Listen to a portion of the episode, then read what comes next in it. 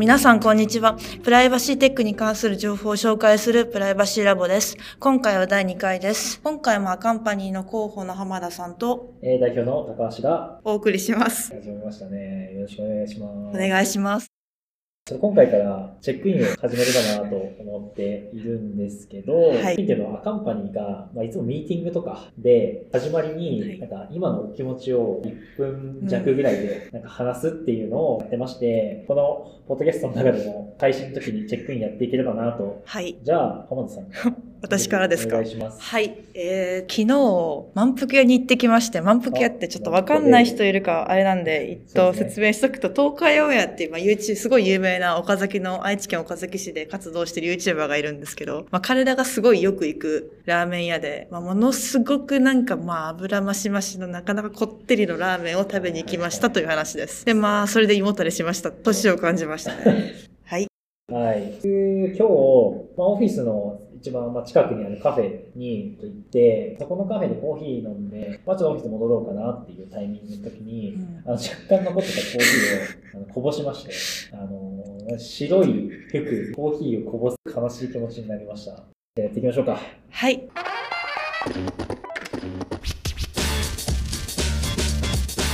えっと、今回のトピックは4本です。はじめのトピックです。えっと、Google が脱クッキー技術、フロック開発停止を発表しました。このニュースなんですけれども、Google は1月25日、2021年3月に発表したサードパーティークッキーに代わる技術、フロックの開発を停止し、新たにトピックスと呼ぶ技術のテストを年内に開始すると発表しました。で、同社はユーザーのウェブプライバシーを改善しつつ、適切な広告を表示するための取り組みとして、フロックを開発してきましたが、ユユーザーを特定してしまう可能性を指摘されたりするなど、批判が高まっていたことを背景に、今回フロックの開発を停止しました。今回新たにトピックスと呼ばれるサードパーティークッキーの代わりとしてトピックスの開発を開始しました。で、ウェブブラウザがユーザーのウェブ閲覧履歴に基づいて、そのユーザーが興味を持つと推測されるいくつかのトピックをウェブサイトとその広告パートナーと共有することで、ユーザーにトピックに関連する広告を表示する。はい。えーこれ、そうですね。 FLoCって、まず何かっていう多分ところからかなと思うんですけど、これはあの、 Federated Learning っていう、あの、日本だとまあ連合学習とかって呼ばれる手法があるんですけど、はい。なんか複数のえー環境で機械学習のモデルを作って、その作ったモデルを、えー、中央サーバーに上げて、うんうんうんえーチューニングをやっていくあの手法がありまして、これが Federated Learning と呼ばれているものですと。で、あの、 FLoCというのは、あの Federated Learning of Cohort、Cohorts かな、頭文字ですね。取ってフロックが言われているようなものになっております。で概要としては、ブラウザーですね。Google なんで、まあ、うん Chrome、あのブラウザーの中で閲覧したウェブ履歴からその学習をして、コホートって呼ばれているグループですね。その属性のグループを作って、グループに対して広告配信できるような、まあ、仕組みっていうのが、まあ、このフロックというものだったんですけども、はい。これ自体は、えー説明いただいてたようなサードパーティークッキー、識別詞ですよね。識別詞で、まあ、個人、あのターゲットをまあ絞った状態で、うん提供していくっていうような、比較して個人が分からないような、うんあの誘導を落として広告配信できるような仕組みとしても作られてたもので、うん。メリットとしてはその個別ユーザーではなくて、うん。まあ、グループ化してターゲッティングするので、個人特定難しい。で、実際のフロック自体の ID は、まあ、ほとんどこう数千人のユーザーがまあいるようなそんなに多いんですか、はい。えーまたその ID 自体っていうのも、個別のウェブ閲覧履歴っていうのはサーバーには送られなくて、ID だけを送っていくっていう仕組みになっているので、実際の閲覧履歴自体も Google とかに送られないと。うんいう点でも、あのユーザーのプライバシーが担保できるあーメリットとして出ていたんですけども、結構、法規制上でヨーロッパの GDPR うん含めて、ダメなんじゃないの？みたいな。話とかも出ていたというところと、あとはまあ、いろんな研究の中でも結構個人特定できちゃうんじゃないの？うんみたいなのもまあ出ていて、割と話題にやっぱりなっていたと。なるほど、なるほど。まあ、ビジネス的にも、クロームは対応しているんですけど、はい。サファリが非対応だったりとか、ああ、なるほど。そうなんですね。まあブロックしてたりとか、結構こう、なんていうんですかね、割とこうオープンはいとい。うか公共性みたいなところにも課題があるっていうのは言われてましたね。まあ、ただ、2021年3月なので、まあ1年経ってないぐらいなので、でまあまあまあ、ここからだろうというふうに言われてたんですけども、まあ、今回それを、うんまあ、。やめるということになって、まあ、新しく出てきたトピックスうん。は、まあ、本当シンプルですよね。そうですね閲覧履歴に応じて、うんまあ、似たようなトピックを、これ確かまあ3つですかねって出てたと思うんですけど、はいまあ、なんかそのトピックに合わせて広告が出るように、まあ、なるような手法になっていると。トピックってまあ例えば、まあ、フィットネスとか、うん。まあ、旅行とか、うんこう車とか、うん。まあ、ゴルフとか、まあ、そういった多分ラベルに対して広告出していくような形になるのかなとえー思うんですけど。これ精度大丈夫なんですか？そうなって。だいぶ大きなカテゴリーになってくると思うんですけど。そうですね、まあ、広告のやっぱり精度っていうところだと結構まあ難しさもまあなるほどあるとはもちろん思いますうんね。まあ、なんていうんですかね、イメージとしては、例えばその特定の、例えばその旅行サイト行ったら、うん旅行の広告載ってたら、なんか多分関心あるそうですね。うん、よねっていう感じで載ると思うんですけど、うんなんかそれに感覚が近いのかなと。なるほど、まあなるほど。ブラウザでこういろいろ見てるときにくっついてくる、なんかどのサイト行ってもくっついてくる。いや、いますね、そういう広告すごい。あの結構こうそのそのジャンルごとのものになっていくっていうような、まあ、そんなイメージですかね。なるほどトピックが増えすぎるとその行動、えー、とそのパターンかうらん。個人特定できるようになってしまったりとかするので、ここが絞られてたりとか。なるほど。あとトピックの選択もあの個人単位でできるようにしたりとか、まあ、そういった機能もまあ盛り込まれていくんじゃないかっていうふうに、まあ、今回の、あの発表レベルのところだと出ていましたなね。るほど。脱サードパーティークッキーの方法ってもういろいろあるじゃないですか。もう今回の方法も以外でも ID ソリューションとかデータクリーンルームとか、うん。もうなんかいっぱいありますけど、なんか、正直なんかどれが生き残ってくるのかなって感じは難しいですかね。まあ本当に、えっと、まあ、国内、日本だと、あの、改正個人情報保護法が、今年の4月ですね。ようなものとかで、あの、こういったクッキー規制って言われてたりとか、なんかするような規制入ってくるんですけども、あの、まあ、逆に言うと今までかなりクッキーに、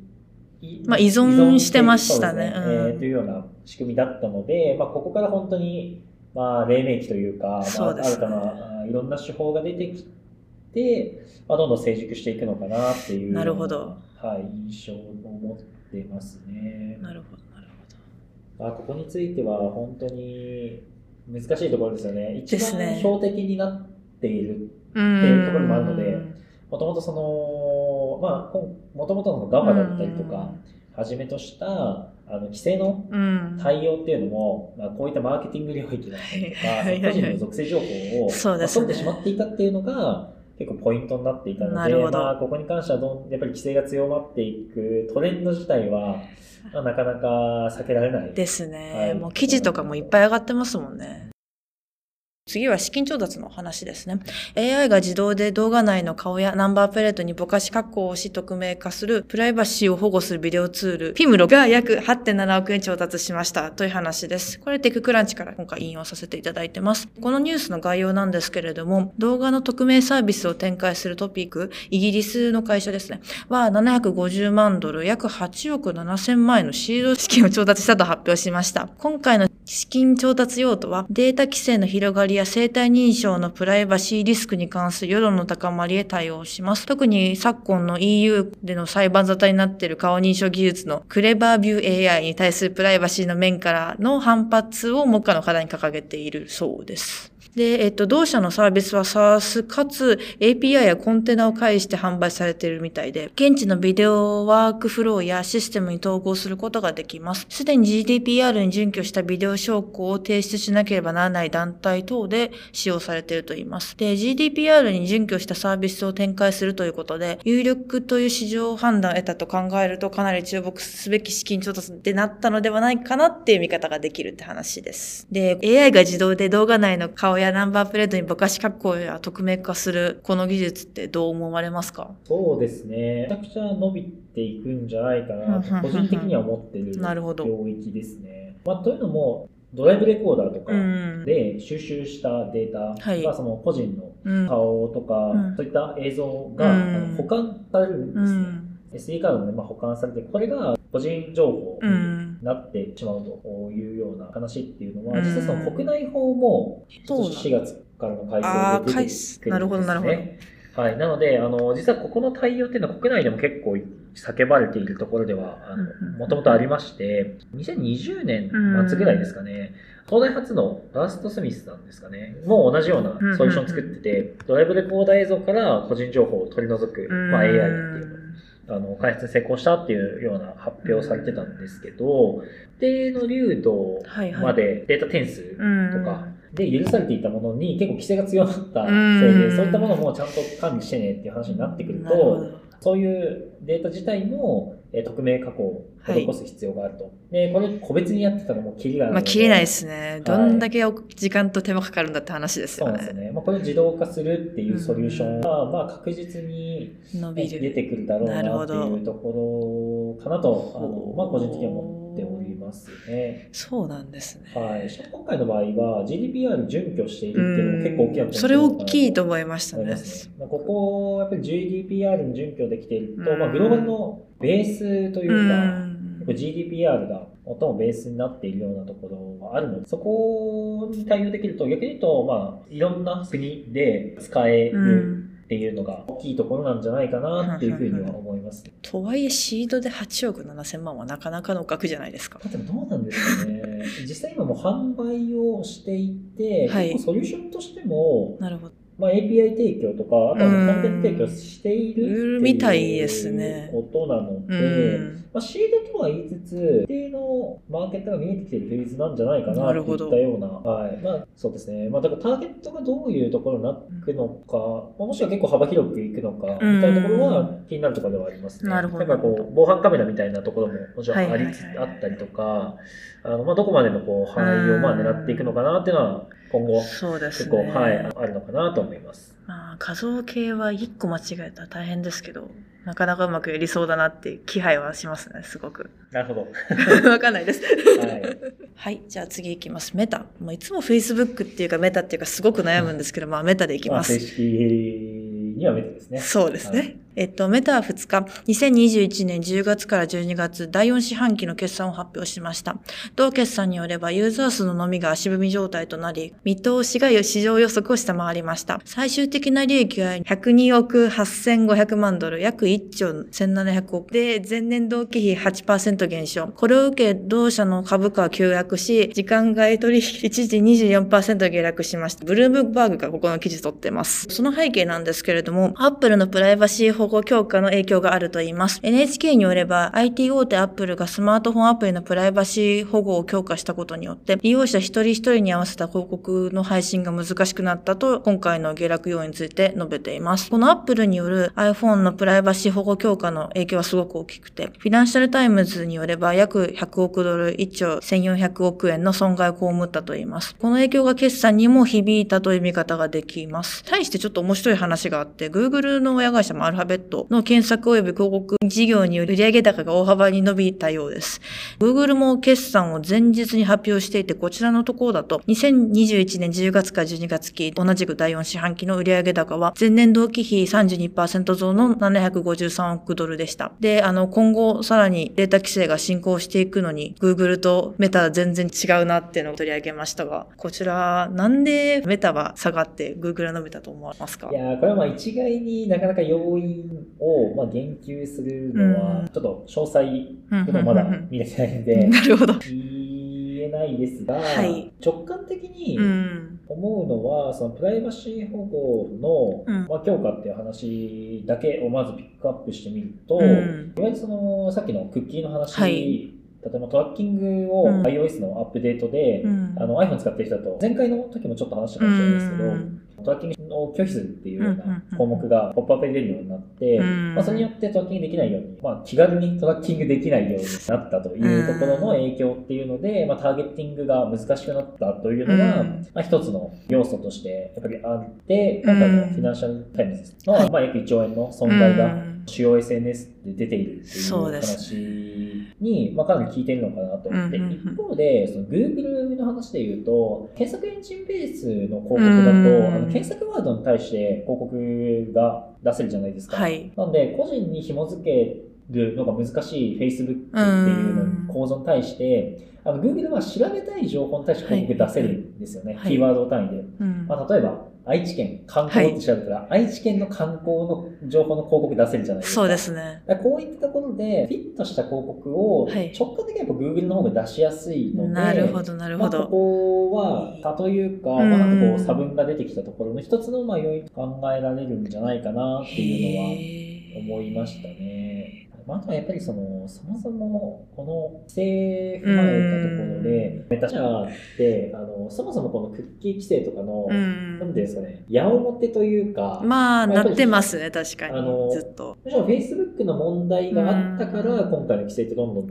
出てきているっていうような、うんまあ、背景もあるじゃないですか。大統領選の話ですとか。そうですね。なんかそこも含めて、レピュテーション部分うん。が効いてきてる可能性も、あるかもしれないですね。まあ、他に書かれてた要因だと、あの、TikTok に追いやられたとか、まあ、あとはちょっとメタバースの方でいろいろちょっとお金使いすぎちゃったんじゃないかみたいな考えもあるにはあるけど、プライバシー書かれてるメディアさんがすごかったんで、今回ちょっと比べたって形ですね。逆になんか他のところが、そうですねまあ、どんくらい影響が出てるかですよね。まあ、Google もその YouTube とかも同じような形になるような直感的な気もするんうですけど、ん。まあ、YouTube にしてもあの見てる動画のジャンルからうん推測できますよね、って結いうのは構。もしかしたら同じかもしれないですね。確かに確かにとしては。はい、なるほどね。ここはまあそうですね。やっぱりどんどん規制が強まっていくところではあるので。そうですね。ちょっと次回以降の決算も見ておかないとなかなかどう動くかは気になるところですね。はい。じゃあ次行きます。次は JR 東日本の話ですね。相変わらず JR 東日本さんは面白いことをやってくれるのでうん、ちょっと今回も取り上げます。と前のニュースなんですけれども、JR 東日本が夜間に勤務する駅員に常時装着するウェアラブルカメラを4月から配備する方向で検討しているというニュースがありました。で、このニュースなんですけれども、乗客などのトラブルや暴行の犯罪被害に遭うリスクを減らすのが狙いで、国土交通省によると、暴力対策目的での導入は鉄道業界初めてだそうです。で、社員の安全確保と利用客のプライバシー保護を両立できるよう、今後は運用面の詳細を詰めていくといいます。また JR 東日本面白いことしてくるなっていうので取り上げました。カメラというところだと、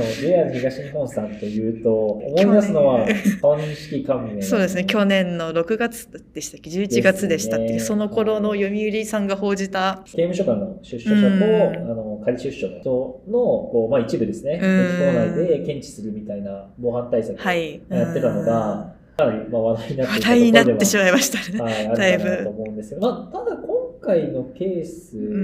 はね、トラブルがあった時にはい、どういった問題があったのか、あというところを確認できるようにするみたいな意図なのか、もしくなは、るほど。なんかリアルタイムなんですかどうなんですかね。ちょっとそこまで情報はなく、もうただ導入しますみたいな段階だったので、まあでもあれですよね、社員の安全確保が今回の場合はまあ目的です基本的にはメね。インっていうところですよね。確かに駅員さんとか夜とかなかなか大変ですからね。そうですよね。なかなかもう本当にこうお酒に酔っ払った人とか。最近は少なくなりましたけど、ねとはいえやっぱりありますからね。今はかなりそうですね。ね確かにそうですねまあそれで控えていますそうですねよね。というところだと思うんですが、うそうですね、ここについては、プライバシーの観点というところだと、うん。まあ、先ほど上がってたトピックに近いかもしれないんですけど、うん。まあ、この情報を、ログとして残すような場合だ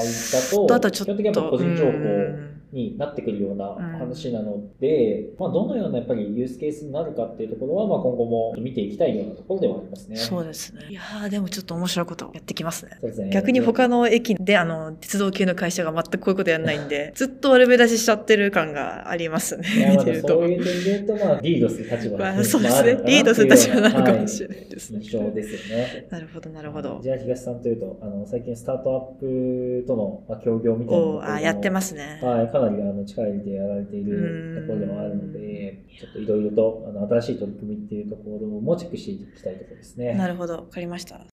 最後一個いいですか ?Yahoo Japan、さらっと流すだけ今回は触ります。えっと、Yahoo Japan のニュースからいきます。えっと、Yahoo Japan が欧州から利用不可になる GDPR 規制の影響かって言われてます。で、朝日新聞からこちらのニュース引用しました。と朝日新聞によれば Yahoo は今月1日、欧州の大半の地域で Yahoo Japan が4月6日から利用できなくなると明らかにしました。現地の法令に対応するコストを考慮して、継続的にサービスを提供することが難しいと判断したと説明しました。対象となる地域は EU とイギリス、アイスランド、ノルウェーなど、まあ EU 諸国ですね。各国版の Yahoo 関連サイトは引き続き使えるものの、主に日本語版を閲覧していた日本人ユーザー、まあ出張の人とか旅行客、まあ旅行客今いないと思いますけど、の彼らが影響すると言います。でも Yahoo 自体は今回のサービスの中止の理由は明らかにしていませんって感じですが、まあ GDPR 影響されたっていう話ですが、そうですね。これは公開はしてないんですよね。そうですね。明らかにはしコメントのみですね。おそらく GDPR 周りななよ